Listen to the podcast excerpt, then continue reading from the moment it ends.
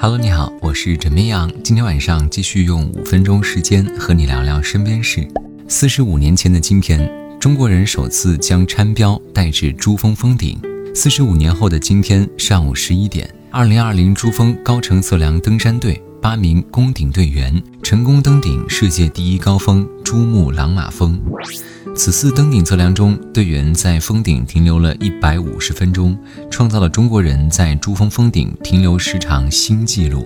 让我们记住他们的名字：次洛、袁复栋、李复庆、普布顿珠、次仁多吉、次仁平措、次仁罗布、洛桑顿珠。祝贺他们，愿平安归来。五月底，全国各地中小学陆续开学了，社会各界也给学校送了口罩、消毒水等助学物资，还有一些学校收到了两吨黄冈密卷。收到密卷的中学生们，有人高兴，有人傻眼。老师们则表示感谢社会各界的关心，孩子们的放羊时间太长了，会通过黄冈密卷来让大家紧一紧，尽快进入到学习状态。QQ 音乐插播语音广告的情况，最近你遇到过吗？近日有多位用户反馈，收到了自动插播的语音广告，时长为十五秒，非会员不可关闭或跳过。很快，这一话题冲上了热搜，引发热议。随后，QQ 音乐做出回应，用户中间听到的语音，实际上是此前为一些歌手的新歌宣发。在非会员用户中进行的语音推介的小批量测试，简单来说就是会根据你的听歌习惯，在两首歌曲的播放之间，你可能会听到你最近常听的歌手他亲自录制的新歌语音推荐。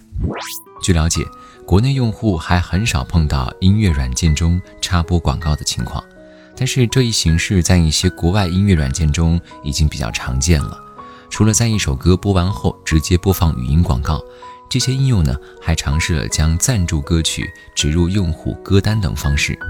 那么听歌被插播广告，你怎么看呢？还记得昨天说到的早已经被宣布野外灭绝的骷髅杜鹃又被发现的新闻吗？惊喜不断。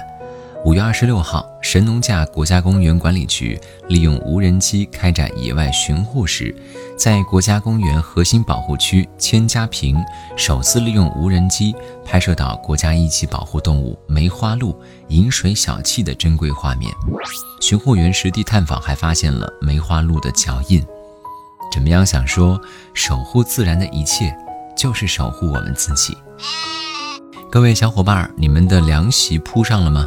要知道，放了一个冬天的凉席上，已经滋生了上百万的螨虫。如果不加清洁，直接使用的话，很容易诱发丘疹性荨麻疹。尤其是三岁以下的婴幼儿，皮肤非常的娇嫩，用未清洗的凉席可能会出现凉席皮炎。所以提醒各位，在选凉席的时候呢，最好选择竹席或者藤席。使用前在开水里泡十分钟，晒干之后使用。